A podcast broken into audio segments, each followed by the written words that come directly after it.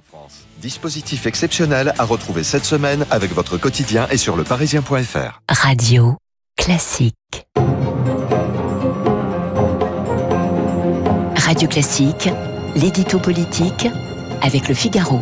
Et c'est avec Arthur Berda du Figaro. Arthur, bonjour. Bonjour Eric.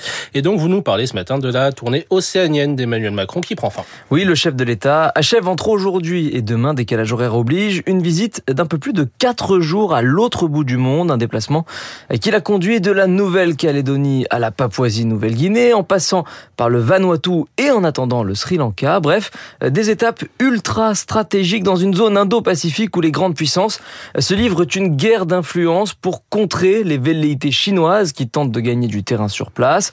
C'est tout le sens de la récente venue du président de la République quelques mois après son homologue américain Joe Biden, des déplacements à chaque fois présentés comme historiques, tant l'enjeu diplomatique est réel, sans compter que le volet international est parfois doublé d'un autre défi, national cette fois, et tout aussi colossal. C'est-à-dire, Arthur? Eh bien, en arrivant à Nouméa lundi, Emmanuel Macron pensait réussir ce qu'il avait toujours plus ou moins réussi à faire avec à peu près tout le monde, mettre des gens différents autour de la table, les pousser à accepter de discuter, et puis feindre de revendiquer à la sortie un semblant de compromis ou d'avancée obtenu grâce au dialogue.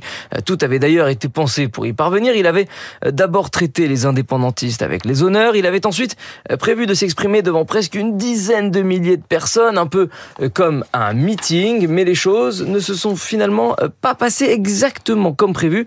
Une partie des indépendantistes ont préféré bouder la rencontre, obligeant le président à se dire, une fois n'est pas coutume, personnellement blessé par leur boycott qu'il n'a pas compris, mais face auquel il ne peut en réalité guère trop durcir. Et pourquoi ça?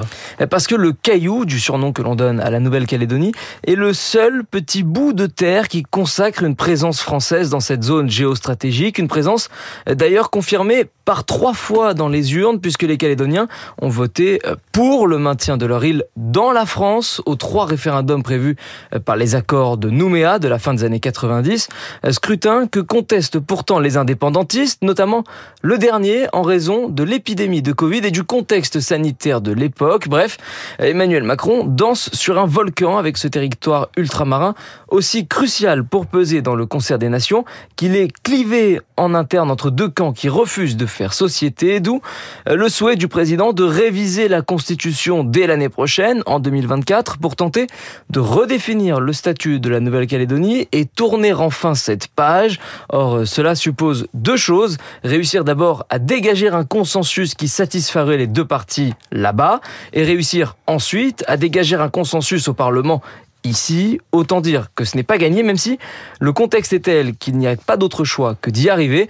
Avant de vouloir faire reculer la Chine, il y a donc urgence à faire France, selon l'expression chère à Emmanuel Macron. Merci, c'était l'édito politique signé Arthur Berda euh, du Figaro.